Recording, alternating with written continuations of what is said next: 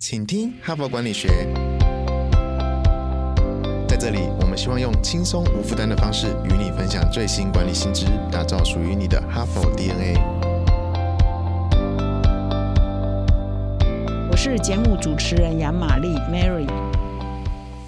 大家好，欢迎来到今天的 podcast 哈。那本周的主题是逆境求胜哈，也就是如何转败为胜、逆境管理哈，或者是变革管理哈。那昨天呢，我分享了 Levi's，我们非常熟悉的牛仔裤品牌 Levi's 啊的 CEO 哈，他在二零一一年接任这家公司的时候，其实这家公司的营运状况是已经长达一二十年了，几乎都年营收呢都是在四十到四十五亿美元之间，从来没有成长。过哈，但是它的高峰啊，曾经是在七十亿美元哈，所以这一个 CEO 呢，就在谈说他如何把这个已经死气沉沉的公司呢，他怎么样转败这个颓势的。所以呢，如果你们各位听众有兴趣的话呢，就可以回听昨天的节目哈，尤其是我们这么熟悉的一个牛仔裤品牌哈。那么接下来今天呢，跟明天呢，我要再来继续介绍另外一篇文章哈，它是属于上下集哈，我来介绍。那这一篇文章的标题叫《变形金刚》。当领导学哈，相当的有趣哈。他们有一个特殊的研究呢，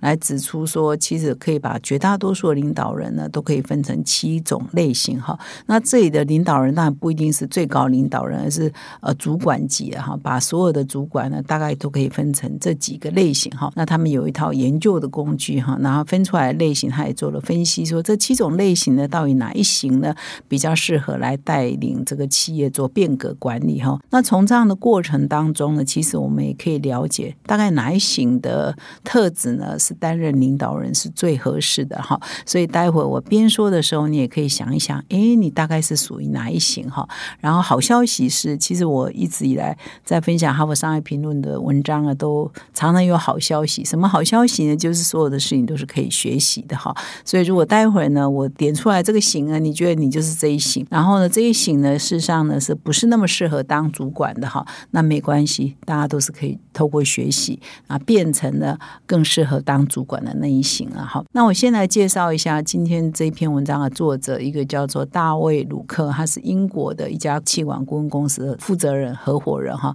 另外一个叫威廉托伯特，他是美国波士顿管理学院里头的教授哈。所以他们两个一起合作，做了长达二三十年的研究，后来才会结晶有了这一篇文章哈。那么这一篇文章就指出啊，其实呢，一个领导人好哈。或者是说他适不适合带领一个团队呢？这个组织的变革呢，其实是蛮关键的哈。因为一个好的领导人呢，他会把这个组织呢走出一片天嘛，甚至反败为胜啊。那不好的领导人呢，可能就会把一手好牌呢打成烂牌哦，或者是本来已经就不太好了，他就加速他的死亡哈，都有可能哈。那最近呢，我们台湾的一个很热门的话题不是如新吗？哈，我昨天分享的是牛仔裤的品牌嘛，刚好我们台台湾有一家。呃，上市公司如新嘛，哈，最近也有一个危机啊，那它也是有一点困难的。那这几年的转型又不成功，那现在呢就蛮危险的，面临要倒闭的危机哈。所以就同样的也是这种故事呢，每天呢都在全世界哈不同的地方都在发生啊，哈。所以啊，我们也要把它当做是企业的日常，然后我们一起来研究到底怎么样可以做得更好哈。那这篇文章的两位作者呢，他们就指出哈，是大多数的这个心理学家都同意了哈，就是说优秀的领导人跟一般普普的领导人，他们最大的区别哈，其实并不一定是他们的理念不一样，也不一定是他们的个性不一样，也不一定是他们的管理风格不一样哈。呃，其实很多的管理都提出，就是其实你不管你是内向还是你是外向，你是很有人格魅力的，还是你其实是很木讷型的哈。或者是说你是很急的哈，还是你是比较不那么急切的哈？其实不同的管理风格都有它的优缺点，然后所以只要你呃能力够好的话，其实不同的管理风格可能都可以有很杰出的成就哈。这里就提到说，哎，其实这些或许有影响，但是不是绝对的关键哈。那他们认为说，一个优秀的领导人跟一般的领导人，其实最大的差别呢，是在他们的内在的行动逻辑哈，叫 action logic，就是他们。们想事情跟行动的那个逻辑，以及他们面对外面的环境的变化的时候，面对挑战的时候，面对威胁的时候，他们是怎么反应的哈？这两个呢，这两位作者认为这才是关键哈。一个是他的行动逻辑，一个是他们怎么面对外界的变迁，他们怎么反应哈。所以这两个作者呢，其实长期的长达二十五年的跟一个心理学家叫苏珊的，他们就很密切的合作。那他们的样本的范围呢，包括这个很多大公司的这个人资哈，跟他们的员工哦，都帮他们填了这些问卷啊，作为他们研究的范本啊。哈，这些大公司包括德意志银行啊、惠普啦、美国的国家安全局啦、呃，Volvo 哈，这种很多的，有的是属于政府机构，有的是一些知名的民间企业，都是他们研究的范围跟样本哈。他们就是在了解说这些公司或这些组织的领导人哈，他们的行动逻辑，他们内在的行动逻辑到底是怎样，以及他们怎么面对外在的变迁哈。而且他们因为做这些长期的研究哈，这个文章蛮可惜，还没有把他们的研究的这个工具哈。他说他们研发了一套这个调查的工具啊，他们称为领导力发展资料哈。那这个工具呢叫 Leadership Development。Profile 哈，那其中呢就有一些方法哈，只要你这个受测者呢来回答这些问题呢，然后经过一定的评量，大概就可以反映出说，哎，呃，可以找出来的行动逻辑呢，可以分成七种哈。那他的调查方法怎么做呢？他这边有稍微揭露了一项，比如说他用接龙的哈，那你后后面怎么回答呢？就会得出一个不同的分数，然后比如说他的问题的第一句是说，一个好的领导人呢。然后后面就要你受测者自己填空了哈，因为前面已经设定了一个好的领导人，那你后面就要定义什么叫做好的领导人嘛哈，所以有的人可能会填。哦，一个好的领导人必须要严格要求部署。有的人可能会填说，由部署来达成优良的绩效极为重要哈。总之啊，就是说你后面这个回答呢，会因为你这个人的价值观，或者因为你的信仰，或因为你的做事风格而异嘛哈。所以他们一共呢要完成大概三十六个句子哈。那完成这三十六个句子，再加上其他辅助的一些评量的方式哈，会得出一个结论，就是说，哎，你是属于哪一种行？行为逻辑的 type 的人哈，那这边呢分成了七种行为逻辑哈，那这七种行为逻辑蛮有趣，因为他们已经做了这个研究，已经长达二十五年了哈，所以它样本蛮多，它是没有呃公告说它到底一共有几万个样本数了哈，但是它已经可以分类了，说哎这七种第一种有几个 percent 是属于第一种，几个 percent 是属于第二种，所以蛮具这个代表性的哈。那每一种呃行为逻辑又有它的优缺点哈，他都把它写的蛮清楚。的哈，所以呢，我待会呢尽量可以说，我就多说哈。要是呃你听得不过瘾，还想要看文章，可以看更仔细呢，请到说明来点这一篇文章来阅读哈。那这七种行为呃逻辑有哪七种呢？我这里呢就来跟各位听众做分享哈。第一种人呢叫做机会主义者哈。那么机会主义者呢占他总样本数的五个 percent 然后这是好消息的哈，因为机会主义者比较令人嫌哈，大家比较不喜欢哈。那这种人也比。比较不适合来带领领导，为什么？所谓机会主义者，顾名思义嘛，我们的翻译也蛮贴切，就是机会主义嘛，就是要捡便宜啦。啊，看到别人的话，有什么事情啊，或有什么人，他只是会用利用的角度哈，就是为了个人的好处，会想要利用别人，会想要占别人的便宜，或者是占据一些机会，想要控制一些机会。那事实上呢，他就是比较不真诚嘛？哈，而且是短视的，因为他就是机会主义嘛，他只看到现在，现在这个人可以利用，我就利用这个。人现在发生了什么事情，他可以利用这个事情来图利他自己，他就呃图利他自己嘛，哈，所以是有这样的人，那这样的人呢，就相当不适合当主管嘛，更不适合当领导人嘛，哈，他是一个很自我导向的，而且喜欢操控别人的，他是不计代价都要赢的哈，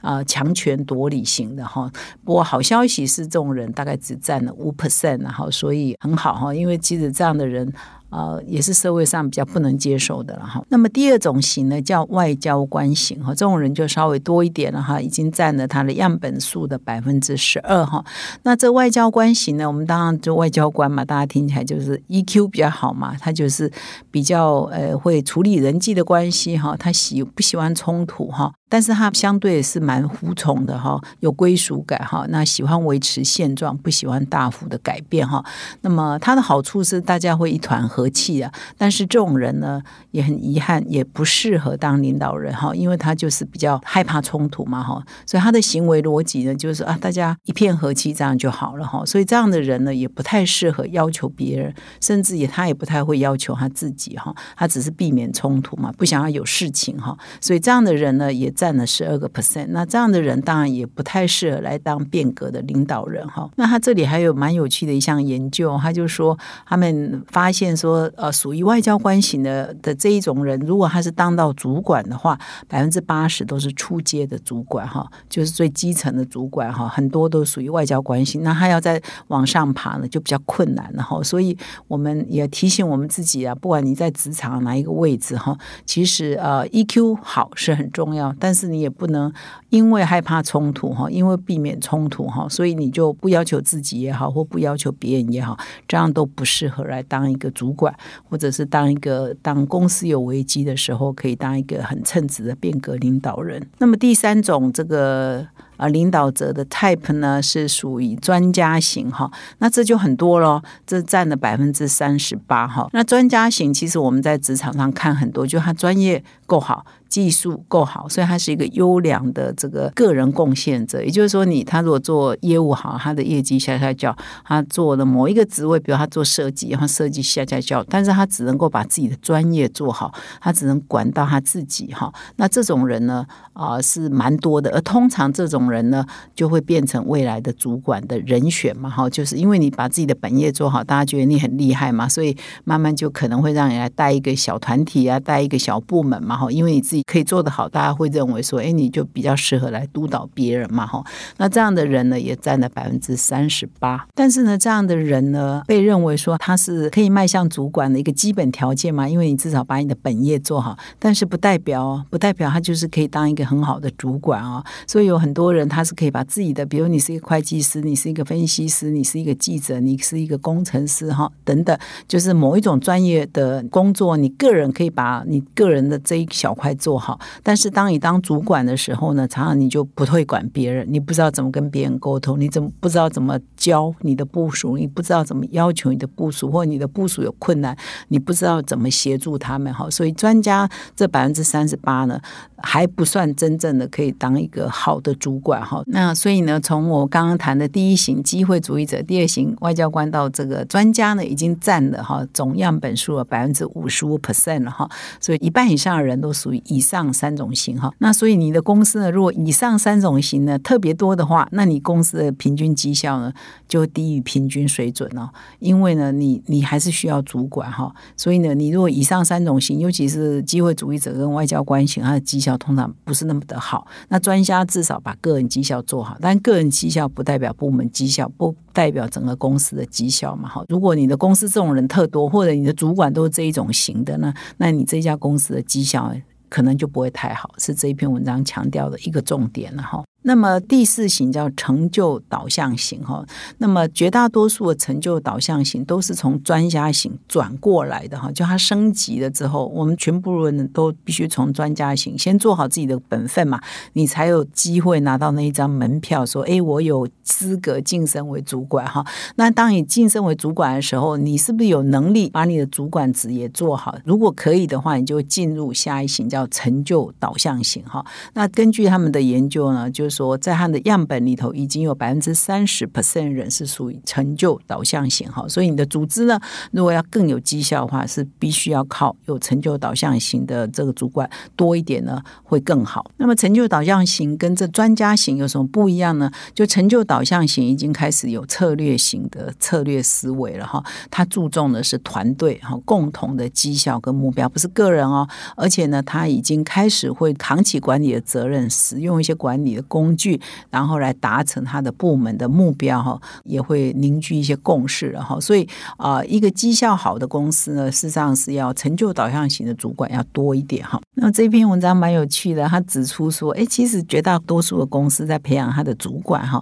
到这一层就截止了，就是他想办法把专家呢，啊，就是他部门里头找出哦，这个很能干的哈，做事文章写最好的，业绩最高的哦，就提拔他们做主管，然后开始培养他们一些主管的能力，也就是有成就导向型的这种个性呢。那把部门绩效做好，大概培养人就到这一层为止哈。但是呢，根据这篇文章研究说，哎，这边呢只是到一半而已哦，后面还有三层更好的这个所谓的变革领导人，或者是更好的这个策略领导人呢，还在后面哦。所以，如果你的组织呢只是把人变成会管一些部门的绩效，这还都是蛮短视的哦，这还是不够长远啊。后面还有三型是很棒的，而这三型呢是人越来越少哈。那我就接下来来说明哪三型哈。第一个，它的英文用的叫做个人主义者哈，这个我们听起来好像跟这个机会主义者比较像，事实上它意思不太一样。应该就是说，他这边谈的个人主义者，就是说他在达成这个绩效的目标之后呢，这样的领导人啊，他还会。想办法有自己的创建哈，所以这边才叫个人主义者嘛，就是他有独特的观点哈，而且他会常常在想，诶，我们有没有什么新的事业是可以发展的哈？那我怎么样让不同的人呢是可以合作的哈？那来解决。部，而且呢，除了我自己的部门之外，还会去想部门跟部门之间呢，怎么可以整合，可以发挥这个重效哈。所以呢，他又比这个成就导向者再往上一层哈。所以我觉得我们绝大多数的主管可能都还是停留在成就导向型哈。我们现在如果要。往更高层次呢？其实包括我自己在内，我在看说，哦，对呀，我们应该再往更高层次哦，就到个人主义者哈。那他这边呢，根据他这个破的研究，我刚刚不是说他有二十五年的研究嘛？有这么多公司的破，有十个 percent 人都已经是个人主义者哈，所以这也不算很低了哈。表示说啊，越高阶领导人或越厉害的领导人，他就会慢慢的在发展出他独家的创建，而且他会打破部门的思维，而且他会有。有想办法做新事业的开发哈，那想办法让部门跟部门之间的绩效是可以整合的哈，所以这一型的人叫做个人主义者哈，也占了十个 percent。那么，在比个人主义者在更上一层的这个领导者呢，是叫做策略家型了哈。这个人数就越来越少了，只占他整体破的四个 percent 哈。那他这个策略家型跟这个个人主义者最大不同呢，是他的层次又更高了，他看的又更长远了哈。而且呢，他是可以把整个组织的未来的愿景呢，可以描述的很清楚哈。而且呢，他可以跟别人沟通哈，他可以去沟通这个愿景，而且可以带领大家往那个方向。去行动哈，所以策略家型通常是很多的有效的变革领导者都是属于策略家型哈。那我也在这里预告一下，今天礼拜二嘛哈，我们礼拜五的这个哈佛人物面对面呢，基基本上啊就找到一个台湾的哈，属于这个策略家型的这样一个企业领导人哈，来跟我们分享他是怎么把一家公司呢从亏损一千多亿哈，到现在获利啊、股价、营收啊，都在短短的六七年内都成长。Double 哈，所以也他就是一个很典型的策略家型，符合这篇文章所描述的这种类型哈。那我们请他来现身说法哈。所以这里呢，再跟各位做一个预告。那么接下来最后一型哈，是真的非常非常难的，它几乎就是甘地型的，或者是曼德拉型的哈，叫做啊，只占了他的破的。一个 percent 叫炼金术师了哈，基本上他比策略家型的更高一层呢，是说，呃，他不只是看他自己的公司，哦，看他自己的组织，他甚至还看到整个社会。好，面向整个国家、整个社会，甚至是人类的未来哈，所以他更是属于愿景型的领导人哈。所以呢，他这边讲了，他说他在他的铺还有一个 percent，我都觉得太多，一个这个百万分之一都很难哈。所以这个炼金术师啊，还具备了某些非比寻常的能力了哈，很有魅力型哈。所以他这边写说，他可以跟国王谈话，就也就是说，可以跟国家的最高领导人呐，或者是说，哎，这个皇室哈谈话，也可以跟平民聊天哈。这种人呢，可以处理当务之急呢，又不会遗忘哈长远的目标哈。这种人通常具备某一种人格魅力哈，那呃非常可以吸引大家来追随他，同时还要具备崇高的道德标准哈。所以我觉得，哎，这些写起来真的都是伟人级的哈。所以还可以有一个 percent，我真的觉得还是太高了哈，应该是更少了哈。所以以上呢，就是说这两位学者还蛮有趣的哈，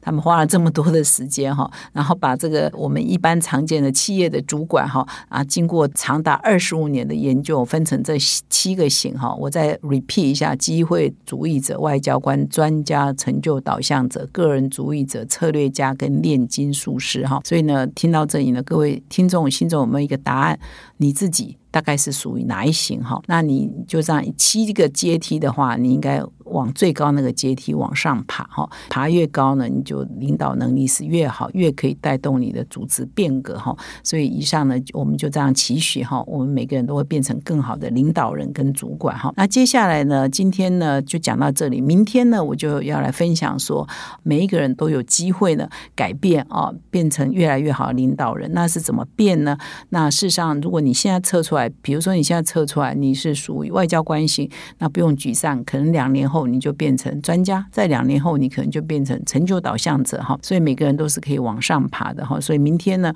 我会再继续来分享这一篇文章的下半部啊，欢迎各位听众明天再回来，感谢你的收听，明天再相会。